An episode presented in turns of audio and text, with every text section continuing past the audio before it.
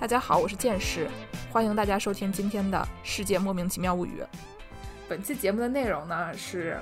我今天下午看了一下午的漫画，然后我觉得这漫画，哎呀，真好看！我现在决定打电话给姚柱安利一下。这个题目呢，叫做《听我的电波吧》，内容是说一名二十五岁左右的咖喱店店员，阴错阳差成为了札幌本地广播台一档深夜广播节目主播的故事。这个漫画现在在 B 站有正版连载，同时也改编成了动画，是本季的新番。本节目呢有部分剧透，主要透露的剧情是动画第一集和设定有关的内容，以及漫画五十八到六十章之间的两个很小的细节，应该总体不影响大家追番。但是非常不喜欢剧透的朋友们，请慎重收听。平时不爱看漫画或者动漫，但是喜欢听故事的朋友们呢，这期节目就是为你们量身打造的。那么废话不多说，我现在这就给姚柱打电话哈。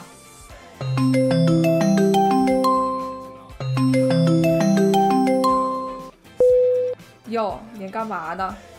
我刚上完班，开了一天会。你又粘在家里的这个沙发上，成为了一块姚柱了呀？嗨，还粘还粘在办公椅上呢，并没有到沙发上，一会儿就挪去沙发上。您今天画了什么宠物小精灵的图呀？我今儿排了一下午办公桌，排了一下午会议桌，挺累的。我总觉得你这个工作，你这个工作性质吧，听起来特别像我们在动森里面哈，就是弄那个小房间，然后把这个小桌子转来转去，转来转去，然后在地上放一个毯子，然后在那个椅子上面再放一个什么小坐垫儿，然后再往这儿摆一个花儿。是，所以为什么我动森一点都没动呢？基本上就白天上班，不能晚上还下还上班吧？你也可以像我一样，白天也不上班，晚上也不上班呀。我今天看了一下午漫画，真不错，听起来比我这有效率多了，简直是太有意义了。你看啥？我看了一个动画，哎，我看了一个动画，然后觉得这个动画很好看，然后我就去看了这个漫画了。让我给你介绍一下这个漫画，哎呀，好看啊！这漫画呢是讲广播节目的，就是它它叫什么？它叫听我的电波吧。然后日语叫做就是 nami o ki dekure，那个 nami 就是波的那个字，就是它，嗯嗯，不仅限于电波，它也可能就是比如说听大海，也可以是这个 nami。嗯哼。然后呢，这个女主角叫米娜嘞，叫叫做美奈玲，古田美奈玲，是一个二十五岁的呃成年女性，但是就年纪比较小，她是一个咖喱店的店员。嗯。就是说，你说这是一个广播节目，怎么上来是一个咖喱店的店员，对吧？嗨，咱们这也是一个广播节目，上来一个人民教师，上来一个包工图的绘图员，不是一个意思吗？对吧？就是它是它的设定是这样的，是说有一个小姑娘，她就个二十五岁，然后呢，她有一天她在小酒馆里面，呃，叫什么来着？刚跟男朋友分手，然后她就心情不是很好。嗯，然后呢，他就在小酒馆里面喝酒，喝了酒以后，旁边坐了一个大概五六十岁的一个大叔，嗯，然后他就看这个大叔啊，觉得长得还可以，然后挺会说话，就跟这大叔聊了起来，嗯，然后就说，哎呀，我这个男朋友啊，不行，我这个男就是这个已经分手了这个男朋友啊，说为什么不行呢？说他这个人就是太能说会道了，骗我，然后说怎么骗呢？怎么骗呢？对吧？说是骗了他五十万，五五十万是多少？五十万大概是人民币能有，呃，三万块钱，三万多块钱。哦，那还不老少呢，不老少呢。她说她她的男朋友能说会道啊，跟她说他是福冈人，然后说老家开的工厂啊遇到了一些经济困难，然后说了半天就声泪俱下的跟她说这个老家的工厂需要需要拯救，然后说是要带着钱回去救他们家的工厂，然后后来就是。拿这个钱就跑了，人就不见了，这么一个事儿。故事背景在哪儿？在东京还是在哪儿？你刚刚听说他是咖喱店的店员了，他是汤咖喱。你在想这是哪里？并不知道汤咖喱是哪儿，给我们科普一下。哎，就一般的咖喱呢，就是日本全境都吃普通咖喱。但是吃汤咖喱的呢，就是冷的地方，因为一般的咖喱它就是那酱酱浇在米饭上，但是汤咖喱是一个那种喝的热气腾腾的一个东西，所以它是冷的地方才吃，所以是北海道。这个这个这个故事呢，就是发生在北海道的札幌。哦，札幌是个大城市吗？大札幌是个大城市，它这个店它开在，嗯 s u s u k i n o 是一个 s u s u k i n o 叫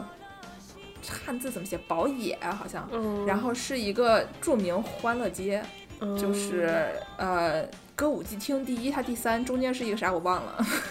就欢乐街，就是有一些地下产业的那种。呃，对，都是一些那种比较啥都有的这么一个地区吧。嗯，然后呢，就还没说完那个，没说完那男朋友呢，嗯然后说这男朋友卷了她的五十万啊，就跑了。嗯然后她就在那个小酒馆里面，就是喝着酒就骂她这个男朋友，嗯说这人啊、特别爱放地图炮。嗯就是她这男朋友是福冈人，她自己是北海道人嘛。嗯然后呢，这个福冈人就说啊，你这个长相在我老家那儿也就是某某棒球选手的那个颜值水平吧。说这女的长得像棒球选手，对，就他说的是一个男性棒球选手啊，就是一个长得长相较为普通的一个棒球选手。然后说你这长相在我们那儿也就是那谁谁谁那个水平吧。然后这女的就是一脸什么？不是损不损呢？女朋友就就是这，你还给她三万块？对呀、然后他还说啊，说你们北海道女人啊都太自我，而且性格暴躁。我这简直就是 PUA，PUA 开始了。哎，对，就这女的呢，她的确性格挺暴躁，就跟我似的，就是一个性格暴躁的一个北海道女人。但是你不能因为她这个口达米娜类这个古田美奈玲，她本人性格较为暴躁，你就说北海道的女人都暴躁，对吧？不是这这男的一听就是个渣男，你看又 PUA 还骗钱，哎，对，然后呢，这女的就就。因为他这么说嘛，所以嗯她就也顺手就开始黑福冈人，说这不是不是福冈的男的都太大男子主义了。你看我这个对象，你看他这个样儿，哎呀，大男子主义，对吧？这不好，不行。嗯、你刚说人不能说你说你脾气暴躁，就说北海道人都脾气暴躁，你就开地图炮，这事儿行吗？是啊，然后呢，然后我就跟你说这下面发生了什么啊？嗯他这个事儿他就说完了，嗯说完了以后呢，就小酒馆一直是哇哇哇哇哇哇，就是在那里，嗯、就是倾诉他的苦水。说完了以后，他就就喝就断片儿了。嗯醒来的时候，他已经在自己家了。就是他想说啊，我看来是虽然喝断片了，我还能就是老老实实的回到我自己家，并且在床上躺下，这种觉得我还是一个不错的人啊，然后就放心的睡了过去，并且就第二天就打起精神，就重新去他的咖喱店上班了。其实这其实听起来还有点可怕。你想，你一个女生自己在一个小酒馆里喝断片儿了，第二天早上起来也不知道怎么回的家，也不知道谁给你送回的家，唯一的最后印象是跟旁边一个五六十岁的大叔搭讪，搭讪内容还透露你刚分手，是个单身女性，听起来有点危险哈。嗯，但是呢，如果这个事儿呢，它就是，它如果它危险的方向是像我们想象的那样的话，它就不能画成漫画了。它这个危险的方向是我们完全想象不到的。嗯第二天呢，他就去上班了嘛。嗯上班了以后，就是打起精神，重重振旗鼓，然后说，嗯，我要做一个新的新的女人，然后就去上班了。新的女人，呃，毕竟刚跟男朋友分手吧，就这种心情也正常。嗯然后他就去上班了，嗯给人上着上着菜呢。哦，就他在这个地地方呢，是一个那种，在这个咖喱店也是一个这种能说会道的，然后很招人喜欢的一个魅力演员。哦，他这咖喱店听起来还不是那种就是快餐咖喱店，是不是？是一个家庭餐厅式的咖咖喱店，是不是？是一个就是老板比较用心的那种，他们会做自己的各种不同的面包，搭配着吃的是那种有点有点听起来有点文艺的那种小店，就是蛮可爱的。嗯，那那挺合理的，因为我我脑子里面说日本咖喱店，脑就想的都是比较快餐类的。Coco，对对对对对，我家楼下有一家 Coco 快餐店，好像店员一般人一般不兴跟人搭讪吧，可能能说会道的这是一个，。他们这是一个小店，然后呢就只有这么一家，嗯然后呢他就是店。经常来的熟客就跟他很熟，大家就经常跟他聊天啊、什么的。有的时候会帮人带带孩子，如果他们家有小孩来的话，会专门给做一个儿童套餐啊，哦然后跟人聊一聊，这种就是那种很温馨的这么一个小店，嗯所以很多人对他就是有印象。嗯然后呢，他就在那上着上着菜呢，就听着这个广播里面吧，就传出了他自己的声音，传出了自己的声音，就是他昨天晚上在那儿就是狂放地图炮，说这福冈男人都是大男子主义，这一整套全给录下来了，然后就在广播电台上，所有人就听着，你知道吗不？是这合法吗？这是盗录吧？在酒馆里跟人吐槽，放到广播电台里。哎，然后呢，就这人当时也是这么想的，而且就是这还不是最糟糕的，最糟糕的是他是一个魅力店员呀。哦，大家也听见了啊，大家就用狐疑的眼神看着他说：“米达莱桑，你这个这个里面是你吗？是你在骂福冈人吗？怎么回事就是一个人设倒塌现场，场面一度非常尴尬。？”对，然后呢，就这个米达莱，这米美代玲，她就是哎呀，心情就跟刚才你那样，就是这合法吗？嗯盘子就手上的托盘，咣往地上一扔。嗯出去就开起车就冲到广播台了，要跟这个大叔争一个你死我活。哦，那大叔是广播台的人是吗？看来是这样的哦了，。他当时不知道是吗？他他知道，但是他断片儿了以后忘了。嗯然后呢，他拿着一个名片，嗯然后呢，他就是看这个名片，他反应过来了，想起来这是怎么回事儿了，他就冲去广播台了。嗯然后就去了以后，那大叔就在那儿等着他呢，说：“哎呦，你来了。嗯想着其实就是看我就知道你断片儿，你今天就得听着来找我算账，我防弹防弹衣都穿好了。哎，对，然后呢，这个米娜雷冲进去说：“你这个东西怎么停？我要把这个暂停了。嗯，”然后这个大叔就冷笑着就站那儿说：“咱们这广播台啊，不是咱们这广播台，嗯广播台一般都有一个三秒原则，三标路呃什么意思呢？就是说，如果三秒钟没有播放声音，那就是放送事故了。嗨，我以为广播台也掉地上三秒钟还能吃呢。三秒之间没有放声音，那就是放送事故了。所以说，你要把它停下来可以，你自己现场直播去，嗯，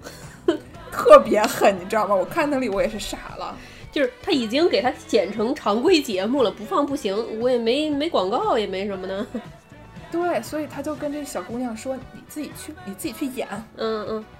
然后这小姑娘也就是那种神乎其技的，她就真的就去演，你知道吗？她什么都不会，她就是那些操作，她什么都不会。嗯然后那导演就刚才那大叔派了一个就是 A.D. 就是助理导演进去嗯就帮她弄这弄那，然后说我拍你的背你就说就行了，嗯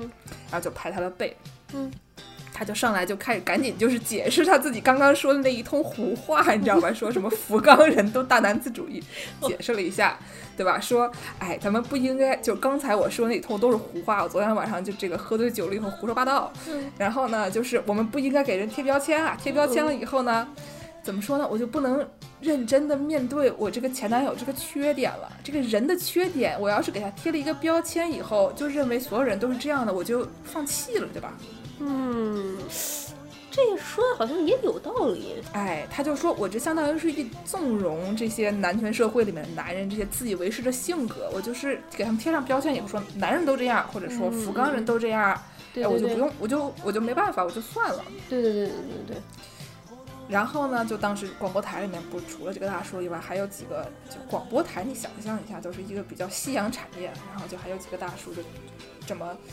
这个手环抱着就坐在那儿，然后就这个表表情露出来就是哎呀，年轻人，这广播台听着还不错，咱们广播台连大叔都没有，嗨，对吧？就是他说的这个话呢，听起来就是热血的年轻人呼吁大家要理解人的本质啊，这种感觉就是听起来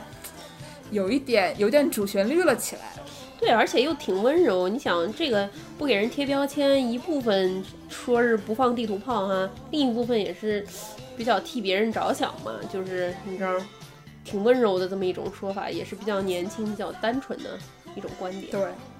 但是这个节节目没到这儿结束，嗯他这个结束最后一句话说的是什么呢？嗯他就是那个这个这个节，我当时最开始看的是动画片，动画片虽然画的跟漫画很像，嗯但动画片因为它有声音的这个部分嘛，它嗯有这个这个呃配音演员就在那里演，嗯然后就是他演的这个就这个女主角说话非常快啊一整套，然后呢，而且声音很有很有起伏。嗯到这里的时候，之前他都是以一种那种比较像是解释，虽然声音也很大，但是就是以一种解释的口吻。嗯突然就画风一变，急转直下，大喊一声说：“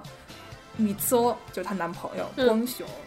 老子就算追到天涯海角，也要把你逮出来宰掉。这段让我想到，你有没有看过那个亚马逊前段前去年吧，前年初有一个剧叫《了不起的麦瑟尔夫人》，啊，我看过，看过，看过。就是有点像那个情节，也是一个女的，她老公也是一个渣男，然后也是气的不行，半夜喝断片儿了，跑到人家那个脱口秀剧场上去骂了一通老公，结果红。哎，对对对，什么人上广播节目就是预告杀人啊？这就是要被抓的吧，对吧？北海道警察干什么了？说是赶紧快来看看这个口大米大嘞，说是你怎么回事？你为什么在广播节目上就是预告你要把你男朋友杀掉？预告杀人也太严重了，说一句我给你丫宰了。哎，就就这个剧呢，它的作者是一个叫做沙村广明的一个人。嗯这个人呢，就是他以前有一个著名的呃画儿，就是他有一个著名的作品，是大概九三年的时候就开始连载了。我们那时候两岁，就所以可能没怎么看过，但是挺有名的，叫《无限的助人》，你听说过吗？哦，无限的助人，嗯哼，你看了《无限的助人》，你就知道，就是他是一个这个江户的时候武士（括号木村拓哉对对对，给大家解释一下，姚柱，我本人是木村拓哉头号，不能说头号吧，就特大粉丝。），对？脑残粉。我这个录音的房间旁边，我手边就放着一张《无限助人》的海报。当时来洛杉矶，我还去看了首映。哎呀，这个《无限助人》我真是太知道了。嗯，他就是《无限的助人》的这个这个的原作，然后呢，故事讲的是一个这个武士江湖的时候的武士替一个孤儿报仇的故事，所以是一个那种动作戏很多的、热很热血的、很酷的这么一个这么一个我没看过漫画哈，我只看过电影，看对着挺黑暗、挺血腥的一个东一个一个作品。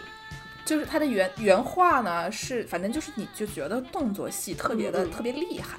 我也没怎么看过，我就是翻了两下，然后我就觉得他的动作戏就是很嗯很有很有劲。然后呢，就是他能把一个广播剧啊，有的时候也弄得像个动作戏一样，就是他就是会会有一些那种特别迷的操作，就是他就是当时这个大喊一声说“米兹欧，我追到天涯海角要把你弄死”的这么一个过程，就是有一种就是动作分镜画的像武侠武侠片儿一样。对对对，等会儿我跟你说说这个这个剧还有哪里武侠。但是在这之前，我突然想到啊，这个沙村广明他是多摩美术大学毕业的，多摩美术大学哇，呢好学校。是东京有两个美术大学，就两个比较有名的，其实也不止这两个，但是就是经常大家就是连在一起说，因为他们俩名字很搞笑。武藏野美术大学，人称母萨逼，就是你听着以为骂人呢，它是母萨西姆萨西诺的那个武藏，然后加上美院的那个美念逼。你这是南京人惯性思维，听什么结那那个字儿结尾都觉得你别急，都觉得是语气词。你别急，还有多摩美术大学，你看多摩美术大学怎么、嗯怎么读？哎，我已经知道了，这得逼。念塔妈逼，多摩美，所以所以所以沙村广明他是塔妈逼毕业的。然后呢，我就给你解释一下这个故事，它是它的动作场面在哪里啊？就这个东西的设定特别离奇，就是呃，这个在漫画里面在之后才出来，但是在动画片里，他就可能是最开始的场景就出现了。就是说，这个人呢，他就去了广播台以后，然后大家就是他受很受好评，听起来特别像放送事故。然后呢，就是大家听了以后都觉得说，嘿嘿，这个东西挺有意思的。然后呢，他就反正就是这个导演也很喜欢他，这个大叔也很喜欢他，然后就想给他弄成一个常规节目，然后弄成一个半夜三点钟的常规节目，就是那种没没人听的那个点儿。哦，也就是说，他这个第一次放出来的时候，还不像那个麦瑟尔夫人一就是一炮走就走红了。他这个好像刚放出来的时候，大家都也没什么特别大反应，只有这个大叔比较喜欢。哦，不是的，最开始的时候，相比于其他的节目来说，这个当时这个段子就已经比较火了，所以呢，就是受到了一些好评，并且这个大叔也很喜欢，所以他就变成了一个常规节目。然后这个常规节目呢，就是它设定特别沙雕，就是说嗯它的节目就是一个纯胡说八道的节目。他就是，嗯你说半夜三点，其实也没人管了，也没人听了。然后呢，就是苦达米达雷一个人上去，然后就开始哗哗哗胡说八道。他的主要内容是他读一些读者来信，并且就是，呃，给他们就是讲一些那种乌七八糟的回复，就比如说说你去看一个什么东西，洗涤一下心灵吧，那种就是都是吐槽。但是，对，就是是一个人生导师的工作嘛。总体来说，对，但是呢，它的设定是一个什么呢？就是嗯动画的第一集是画了一个熊，它就是北海道嘛，你想象一下，那些很多那种人人烟罕至的地方，人迹罕至的地嗯方会有会有熊啊和其他野生动物，它就是画了一个那种观熊基地，中间隔一条河，对面是一头熊。熊基地，这里面有一个嗯有一个有一个人，他以前他说是就是里面的一个角色，说他的以前的男朋友是一个这种就是那种观熊，还是研究熊的棕熊的这么一个就是协会里面的一个人，所以他们知道这个观熊基地。就是这是里面的一个协会又出来了，哎，这是什么都得有个协会。这是里面的一个细节。但是呢，就是说他去了一个观熊基地，对面是一个熊，中间隔一条河，然后他就说我现在在一个离熊很近，可能马上就要被吃掉的地方给读稿子办这个节目，这全都是胡说八道，这一切全都是 臆想出来的。然后呢，他就边读，然后呢，过一会儿这个被熊看见了，然后熊就开始追，然后他就开始跑，边跑边读，最后跟熊搏斗，这种全都是当场就是。当场用这些音效给他现场直播，播出各种熊的声音，或者他们是拿狗的声音就改的，然后呢各种搏斗的声音，他自己那种大喘气，然后又是跟人打架，然后那个场面，因为他是用漫画画的嘛，画的特别宏大，就是一个人在那里就是脑洞里面胡说八道，就跟熊打架，太厉害了，所以武侠就武侠在这儿是吗？对，然后后面还有什么他的米索啊，不是他特别讨厌的那个前男友被外星人抓走了，他一方面又很想杀他，另外一方面就又想把他救回来的那种那种内心斗争，然后就在一个和外星人搏斗的这么一个场景下展现出来，特它是一个艺人广播剧，相当于 对，就全靠他，就是他本人的嗓音和他的脑洞和他就是这些吐槽人设，然后就是演出了一出半夜三点钟没有人听的广播剧，特别厉害太厉害了，这对太厉害了。啊，好还。得做音效，还得做背景音，还得什么的，还得演的有节奏，哇，太厉害了！但是就是因为广播节广播节目的很多就是他们的工作人员很多都是能做这些这些的，只是说现在因为大家对广播节目的重视程度越来越低了，所以很多这些有能力的人就放那儿。然后，所以就有一个这样的节目，也可以让他们的能力得到更好的发挥，所以其实挺好的。反正半夜三点，有人听没人听，反正咱们大伙儿也算是就是放开手玩一玩嘛，对吧？哎，对对对对对。然后我再来介绍一下这个人设，就是女主角她是一个这样的人，我们已经知道，就是一个大大咧咧的，然后呢说话就是一言不合就要跟人打起来的一个这种性格很豪爽的一个女的。嗯，然后呢，就还有，嗯，而且她满脑子都是一些色色的东西，就是她看见，就是 特别可爱，你知道吗？就是他他他说的话都是听着都不是人话，你就问他说你最喜欢的男性的类型是什么？他给你报出一个相扑选手的名字，就是。一一就是他画还会把它画出来，那相扑选手放那就是怎咋说两百斤往上吧，可能三百斤的那种，就是人高马大，特别魁梧，然后长得就很憨厚，不是很帅的那种。他说他就的胡说呢。嗯不是，他说他真的就是理想的男性，就是那种人高马大的，然后呢长得土土的，但是就是很壮的那种人。那倒是也挺可爱，真的喜欢也挺可爱。不过以这个女的尿性，胡说八道也是有可能哈。他他这这个我觉我猜测不是胡说八道，但是呢，他实际上他对从十六岁到六十岁的男的，就是只要来了他都能脑洞一下，嗯嗯嗯，对吧？就是就随便派来一个什么，就是这个助理助理呃导演，然后他就多看人家两两下，然后就想一想，就这种人，然后这还不是职场性骚扰，职场性骚扰。没有没有没有，他就是看看人家，他就是脑洞一下，但是他就不说，你知道吧？但这还不是最，这还不是最糟糕的，糟糕的部分还有他有一个室友，就是他当嗯当时有一些各种各样的私人原因，然后他就搬出来了，然后搬到了他们那儿的其中的一个就是助理那里。就有一个助理说：“那你过来跟我一起住好了。”这是个女生，这个女生叫南波瑞惠，叫 Mitsuko 酱。然后呢，这个她就整天就跟这个这个这个 Mitsuko 啊搞一些一而再再而三三而四四而五的那种激情小剧场。哦，然后这两个人的感情戏，哇塞，比跟其他男的都多。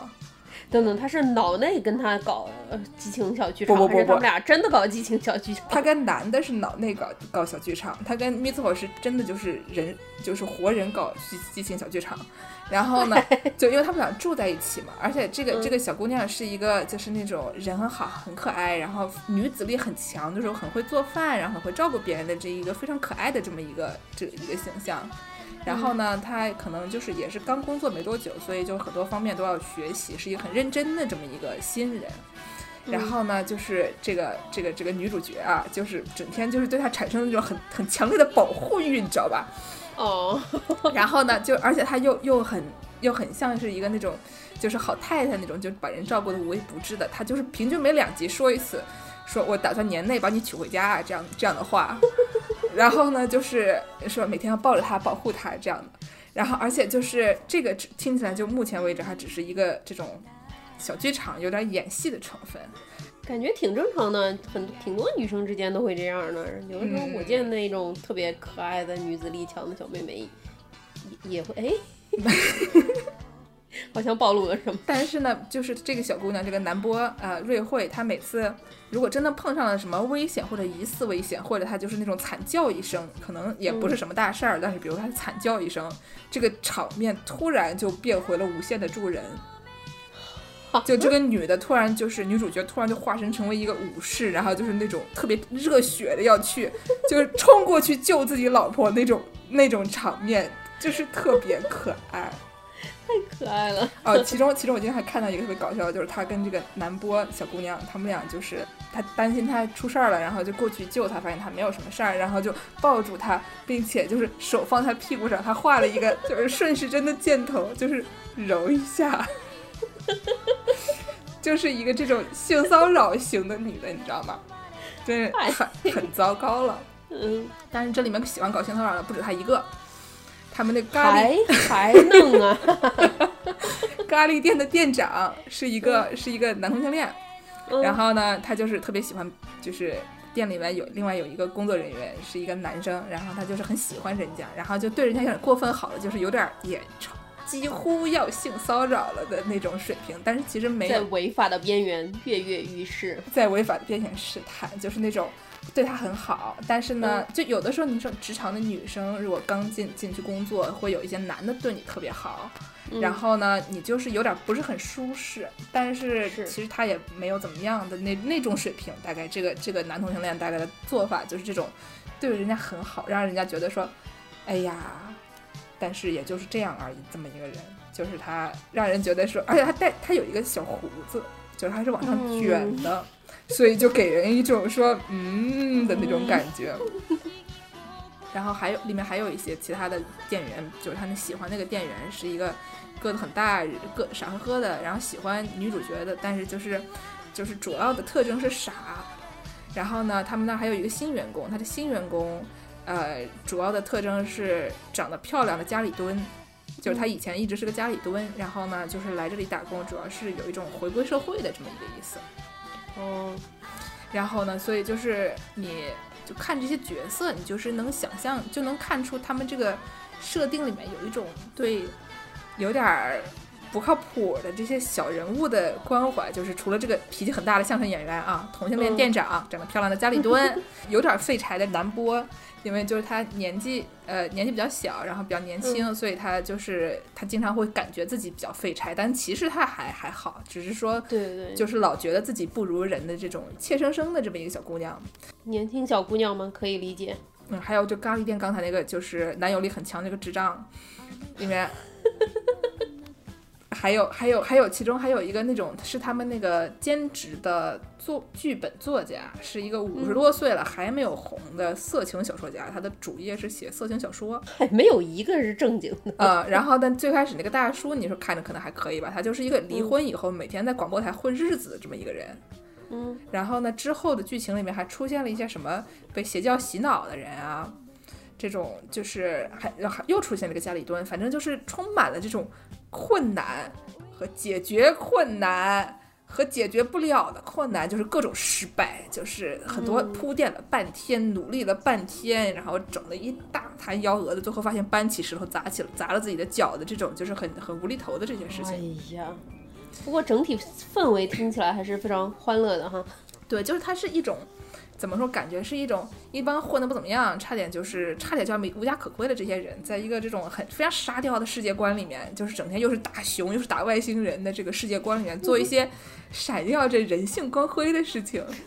但它不是什么不得了的人性光辉，都是一些什么互相帮忙养一下孩子、带一下孩子、养一下乌龟，然后里边还有三只乌龟，这三个三只乌龟还有一些什么《三国志》里还是什么的里面的那些名字，名字起特别带感。然后还有这个这些广播员们，然后靠着说笑话和辱骂听众，就是让大家得到一些心理安慰。就辱骂听众，这不太好吧？辱骂听众的意思呢，就是说别人给他写一个信，说哎呀，我喜欢的人不喜欢我，我这个人一定是有哪里不对，我长这么丑的人可能不喜欢我，可能不会有人喜欢我吧？这样的人你靠辱骂他，就是说你胡说八道，你怎么可能没有人喜欢你呢？等等等等等等等，这样这种辱骂。哦，是一种万峰老师的路线，哎，对，有一点，对对对。然后呢，他们就有的时候还会帮助家里蹲找工作啊，然后之后还会出现一些这种地震或者出现自然灾害的时候，要及时播报一下本本地新闻，因为就是地上播的好处是说，所没有电了，就是停电的时候大家都上不了网了嘛，等等的，就是你拿你们家就是最破旧的那个收音机的时候，它还能就是确保每个人在家里面都能收到这些信息。对，这是一个很重要的知识。我们加州地震特别的严重，特别频繁，然后每个人家里都必备一个，最好备一个地震的紧急应急箱，然后里面会有一些水啊，然后干粮啊，罐头食品啊，然后一般还会放一个放电池或者是手摇充电的广播，就是小广小收音机。就是因为如果说真的发生很大的地震的话，很有可能它别的通讯信号都过不来，然后只有广播这种地上播，通过紧急广播台，然后来散散布一些呃防灾知识啊，或者是紧急信息什么的。所以说家家户户应该都备有一个小广播这样。对，就是北海道它也是一个那种，就是大城市人还是很多的，但是小的也稍微小一点的城市，经常就是那种。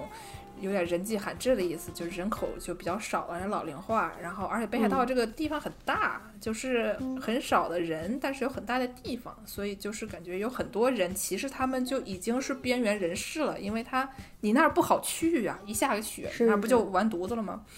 嗯，然后呢，就还有播报新闻啊，还会有一些，比如说，就是还也是自然灾害的时候，他们这个咖喱店就以身作则，出来把咖喱免费分给街坊邻居吃，这样的这种很可爱的这个事情。哎呀，真好，嗯，真好。你说现实生活中能有多大的这种人性的光辉吗？还还不都是一些小事儿？对我们现在也有这个这个疫情的问题，所以也能看到一些在小的地方闪耀出的一些人性的光辉，这样的。怎么突然就正能量了起来？我下面还要讲一些更加正能量的东西啊，就是这个节目它其实就是这个这个漫画或者这个动画片，它讨论的是一个其实是一个广播节目是什么的一个问题。嗯，就是我们如果想一下的话，除了刚才这种地震灾害的时候必须得需要广播，就是其他东西可能用不上哈。广播跟电视也不一样，你想我们看电视的时候，你看电视是为了看电视。对吧？它是它本身就是一种就娱乐，它是一种让你沉浸在里面的一个功能。嗯，虽然有的人像我对象，他喜欢一边看电视一边玩手机，然后问他说：“你到底挑一个播？”然后他说：“不，我两个都要看。”然后过会儿你问他说：“你看了什么呢？”他说：“啊，刚才剧情是什么？”这种人挺多的，我经常就是看一电影，然后看上豆瓣看影评。然后 就会有人发个一个莫名其妙的东西，底下人一排评论：看电视，看电影，不要玩手机。对，但是你主要想一下，比如说什么小视频啊，或者就是电影啊、电视这些东西，理论上，而且经常他们想要达到的一个效果是，它是一个这种沉浸性的一个体验，而且它经常是一个合家欢的娱乐活动，就是我们大家坐在一起看电视。对吧？就是很多人家庭就坐在一起看电视，他我们是专心致志坐在那里要被分心的，就是我是全神贯注的被分心，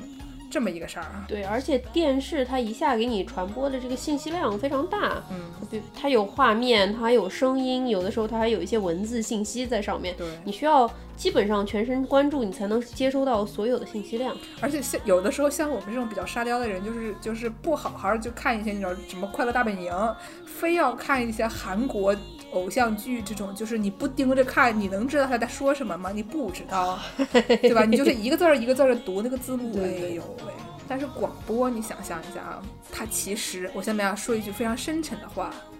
广播见证的是人类最纯粹的孤独。对，我觉得广播是一个特别私人的东西，听广播是一件特别私人的事儿。我觉得两个人一起听，特别是谈话类的广播，听音乐好像还更合理一些。听谈话类的广播还是挺不常见的，因为我我试过，因为我这两年特别是。嗯，自从我家属搬去三藩之后，我自己一个人住，然后我就听了特别特别多的广播，有的时候听到很好的节目，也会跟给别人推荐嘛。然后试过几次，有朋友跟我当面来的时候，大家一起听同一个广播，总觉得好像有一点尴尬，像是把那种很私人的情绪跟别人共享的那种感觉，好像有点再好的朋友那个。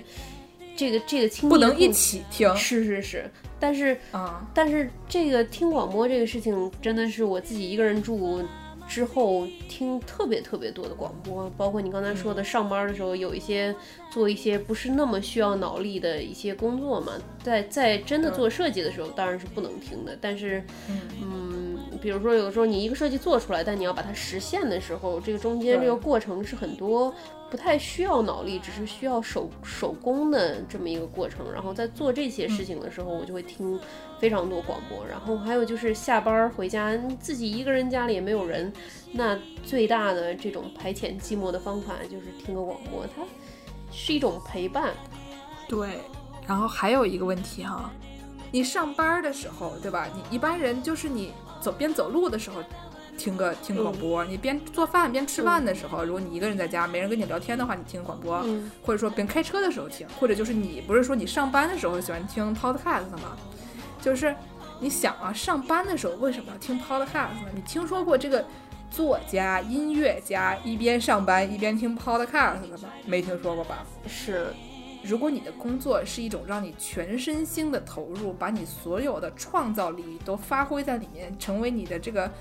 就是你的创造力的结晶的这么一个过程的时候，你是不能被分心的，你不能就听广播。但是呢，我们一般上班，你说我备个课，或者你这年老人家画个图，那都是老板跟你说你干个这，然后你就说行，我干个这，是个没有灵魂的工作。然后这个干的这个过程呢就很无聊，而且就是说你干这个事儿呢，就是说就不像比如说我种花，我种了一个花，然后就天天浇水，天天浇水，哎，这个花开了。我能看见这个劳动成果，它就在那，它是一个花儿，我觉得哎呀真不错。或者说我在家，我们天天在家里面没事干，就是被堵在家里面就烤面包，我又搞这又搞那，整了一大套，最后出来一个面包，我和我对象两个人一起分着吃了，心里很满足。是一个你的劳动和你的成果它是连在一起的。但有的时候我们上班的时候呢，就是说你比如说你画一个图，画完了以后这个图就给了客户了。然后这事儿就跟你没关系了，或者说你只是这个企业里面的一个螺丝钉，对你不能看见你作为一个螺丝钉在这整个大的工程里面所作为的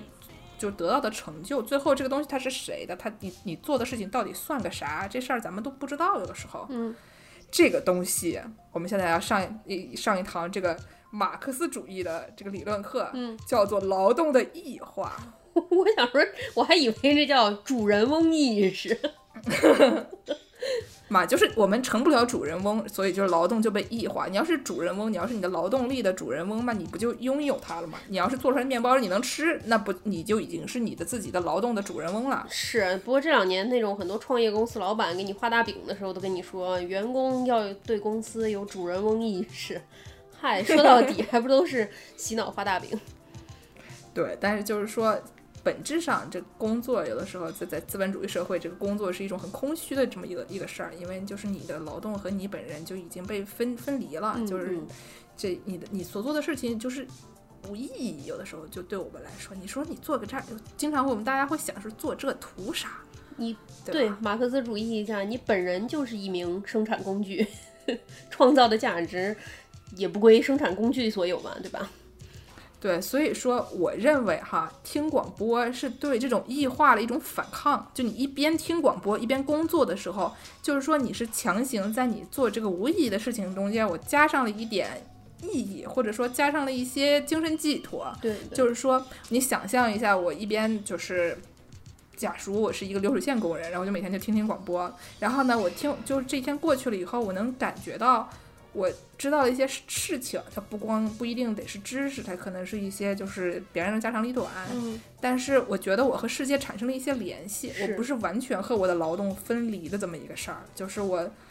通过广播和世界重新建立了联系。就是你像你刚才说的是一种陪伴这样的感觉。我我觉得你说的太对了，我觉得就是真的，就是有的时候听听这个 podcast，就是特别特别多人说，好像做事情的时候，如果听什么东西会分心，但是我的感觉是相反的，特别是越做的这个工作越无聊的时候。反倒越听 podcast，好像手上做这些事情的时候，能够更加高效率的去做。如果说要我不动脑，然后完了之后，或者说就是很枯燥的在做这件事情，效率完全比在听了广播之后的这种效率好像还要更低一点。因为听着这个广播，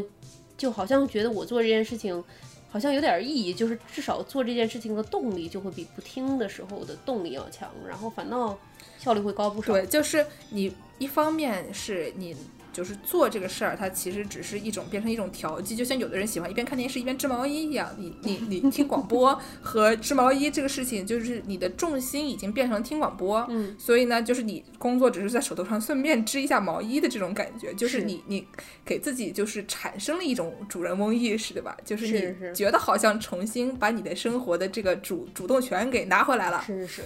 而且呢，就是同时就会有的时候，因为你这个不用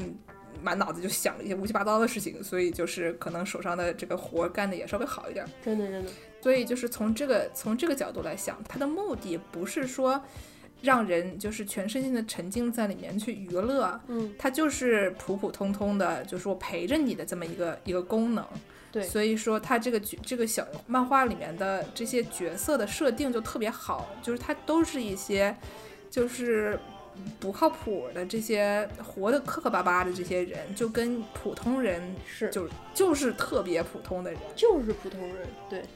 对，然后呢，所以他就给大家或者给他们的听众，或者给这个漫画的读者，或者给这个动画片的就观众带来的这种启发，可能就是我们今天所有的倒霉和失败，就都可以当明天的笑料，就是大家都是拿出来，就像口大米娜来着拿出来就吹一吹，说一说，就挺好笑的。嗯，而且呢，就是大家都很倒霉嘛，就是你看看别人，大家所有人都这么倒霉，这世界上大部分人都挺倒霉的，对吧？就哪有那么多运气好的人？运气好的人那那都是马云，那那我们不能随便就说人家是运气好，人家也是努力哈。嗯，但是就是说，就是活着，你要是能混得好，很多时候都是靠运气的。是，而且就是这个世界，我们所活的这个世界，就这种把你和你的劳动力分离的这个世界，它不是那么有情有义的。对对对，但是这个故事呢，它有的时候给人的感觉就是，你这这些倒霉蛋，他们不不能被放弃，而且他们也不会被放弃。就这些人，他们活着，嗯，而且他们互相陪伴这件事情，就已经是对我刚才说的这种无情无义的世界的一种抵抗了。而且他们是一种非常有力的抵抗。是你，想，就这些里面，我给你举一个例子，他们就是，呃，就是之后发生了一个，我觉得这已经算剧透了吧？这算剧透不？嗯，那我那我逼剧透预警哈，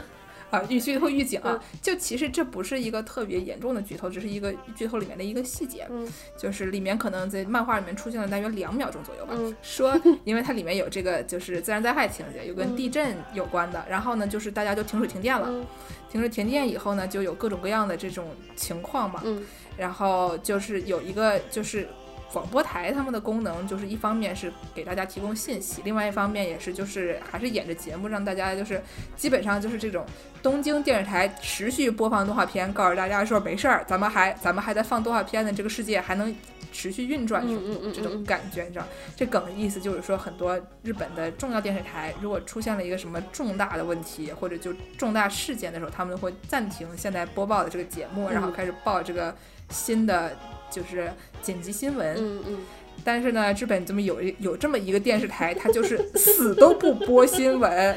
它就是任何时候，不管是发生了什么，他们都在播动画片。这个电视台呢，就是一个就是日本人神经上的一根准绳，他们就回去看看说，哦，他们还在演动画片，说明这个事儿还不大，这个事儿还没到。还还行。嗯有曾经在有一个电影里面还大家还吐槽这个这个梗，就是说在电影里面有一个虚拟的事件，嗯。说是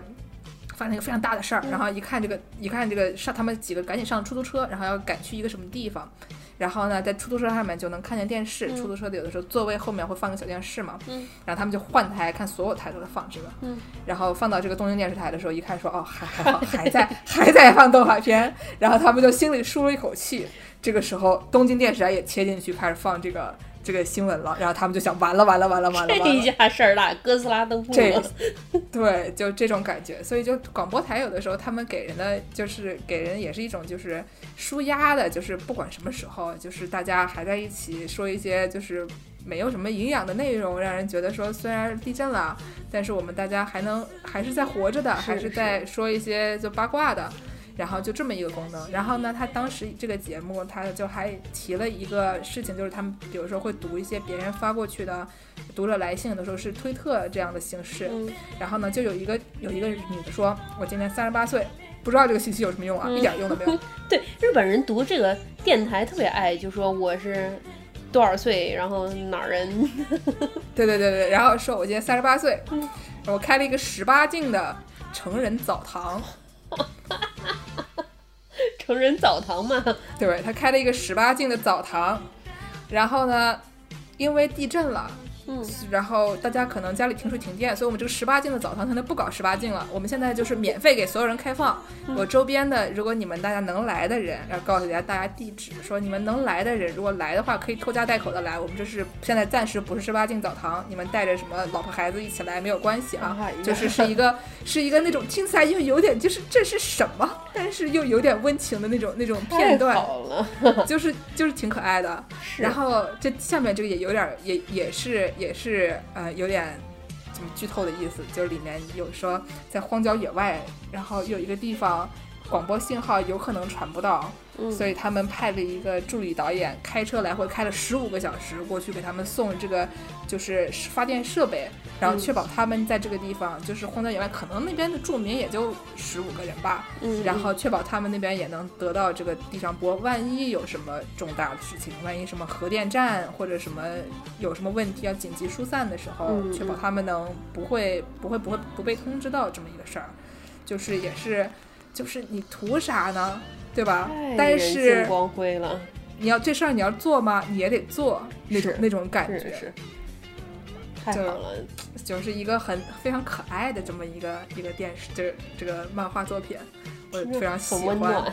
啊、一追追了六十集，里面全都是从昭和一直到现在的各种文化梗，就是呃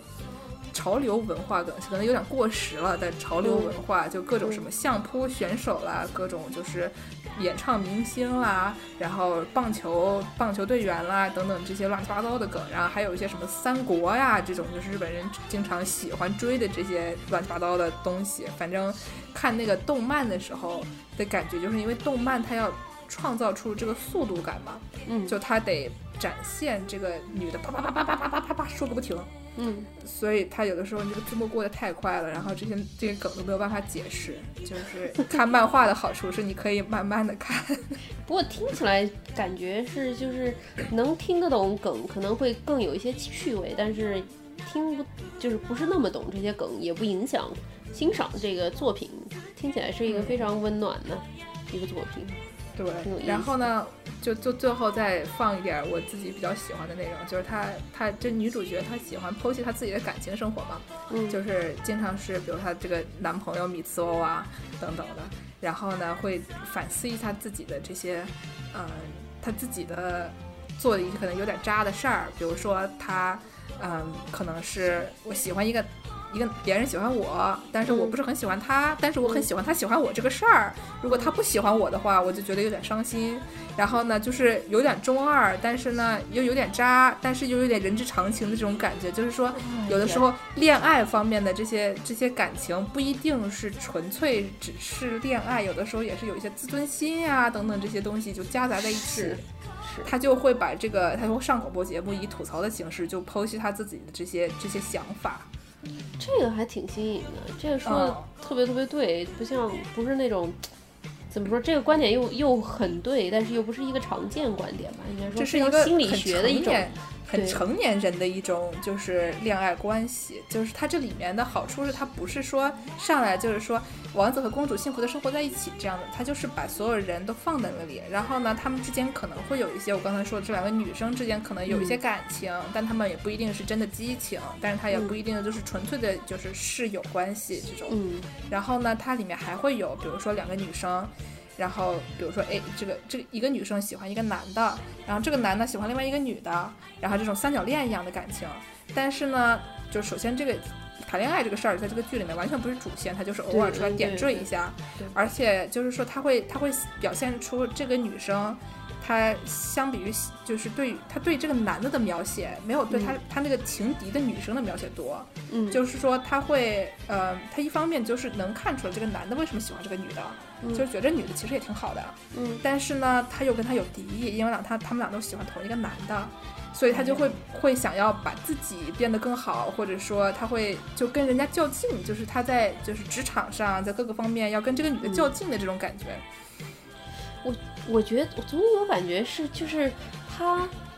的人性不仅是人性的光辉，或者说他整整个就是不愧是一个七零年生一个成熟作者的作品，他这个整个对人性的这么一个描写，它是一个很全面的描写，并且很大人的视角，它不是一个，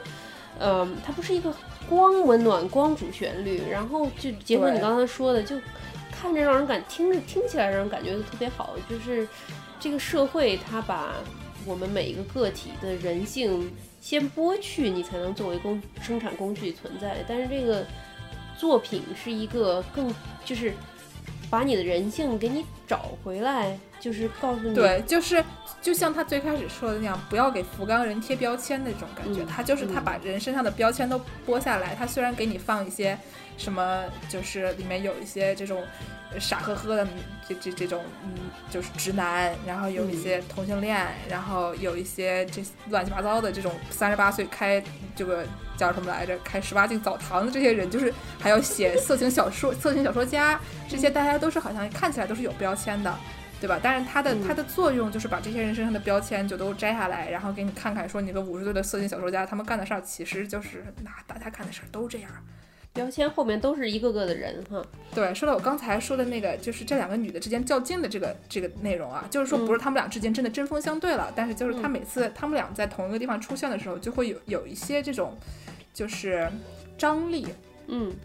然后呢，这种这种其实你仔细想一下，千百年来在只要有两个男性角色。的经常是两个男的抢一个女的的时候，你能看出他们两个男的里面有张力，这真的是一个屡见不鲜的一个一个情节。嗯，就是用难听一点的话来讲，就叫做兄弟如手足，女人如衣服，对吧？就是你两个男的抢一个女的，他其实只是为了展现两个男的之间这种仁者见仁，鸡者见鸡的关系。就他们俩不一定是真的要搞基啊，就是所谓的有的时候是友情，有的时候是那种就是就是那种是就是怎么说？是敌是友，似敌似友的那种那种关系，他们两个之间有多很多层次的那种那种感情，有的时候是又针锋相对，嗯，但是又有点惺惺相惜的那种那种感情。女人呢，就是中间他们就是互相赠送或者抢夺了这么一个物品，就像两个小男孩抢玩具一样，这个玩具谁管这个玩具长什么样，对吧？主要是这两个小男孩抢玩具的这个过程。这也是挺自然。我我我从个人经历来说，有这样有这样的情况下，确实是会更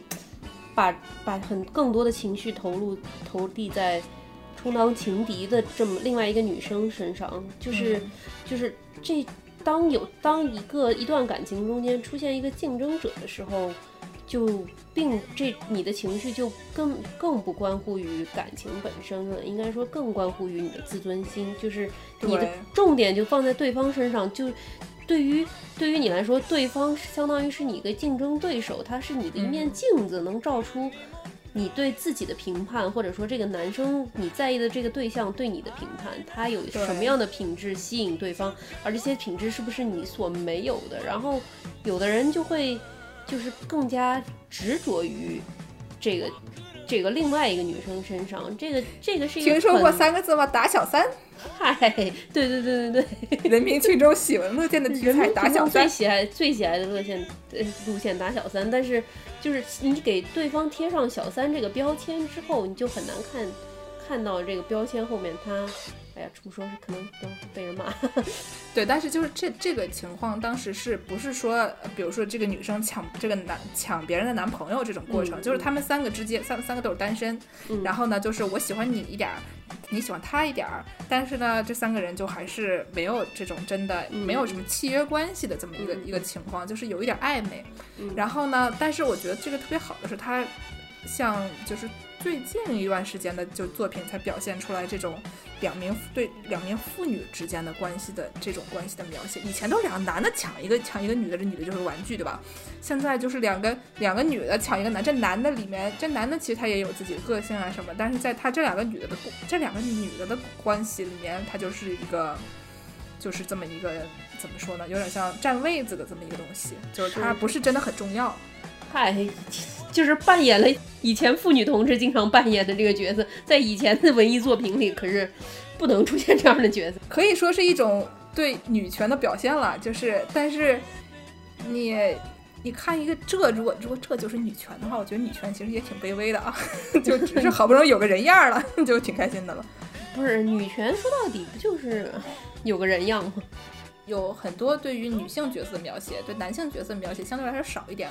而且他对女性角色的描写呢，就是还挺有意思、挺细腻的。然后我就一开始就猜测说，可能是个，因为我不知道是谁画的嘛，我一开始猜测可能是跟这个女主角比较相似背景的这么一个人，然后一看说竟然是一个五十岁的大叔，然后我觉得挺厉害。就是我在网上看的，就是那种很不负责任的这种这种评论，就是有人说他给人的感觉有点有点有点像是特别喜欢描写，呃，就是可可爱的、漂亮的、令人喜欢的女生，不喜欢嗯就是描写那些男的，就是有点就简直有点厌男的这么一个一个人。然后他的角色都、都是很着重于描写就是妇女，所以我觉得还不错，挺好。是听起来挺好的，我也来找来看看。嗯，你给你发链接啊。行行行，你赶紧给我发链接。那 反正今天就是给你安利这么一个漫画，我觉得内容还是挺不错的，挺新颖的，而且里面会有一些和外星人和熊打斗的这些场面，十分的酷炫啊。虽然都是脑补的，但是就是还挺不错的，而且。而且里面会闪耀着一些迷之人性的光辉，就是那种怎么说呢，就是黑暗食品，怎么那玩意儿叫什么来着？暗黑料理，暗黑料理闪耀的那种光辉，就是好像哪里不太对，但是又好像不错的那种 那种光辉，就是人性的光辉啊，可能就是黑暗料理的那个那个味儿吧。嗯，紫色的边缘有点模糊化的那个样儿。说到这个，我又想起来一个漫漫动漫啊，叫做《小林家的龙龙女仆》。里面这个龙女仆，她的尾巴是可以无限再生的，所以她经常会把自己的尾巴切下来，煮煮成饭给她的给她的这个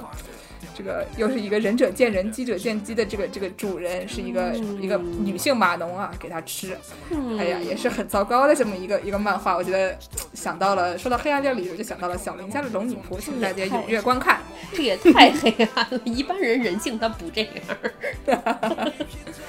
哎，好，那今天就咱们就到这儿吧。行吧，下期再见，拜拜，好，下期跟大家说再见，再见。，拜拜。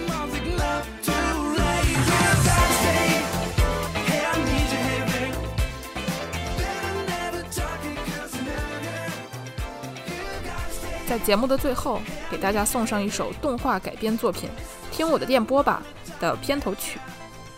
最开始有几句日语是古田美奈玲的配音演员北海道人杉山理惠演绎的，大家也可以听一听，体会一下这名声优的魄力。在这里，我先给大家翻译一下，他说的内容是：二十五岁被骗走了五十万，反应过来已经成为了深夜节目的主播，这不是惊涛骇浪，什么叫惊涛骇浪？那么在这里给大家放上一首歌，名字正式叫做《惊涛骇浪》。25歳で50万持ち逃げされ気づけば深夜ラジオのメインパーソナリティにこれを荒波と言わずして何というか。それではここで一曲。確かで荒波。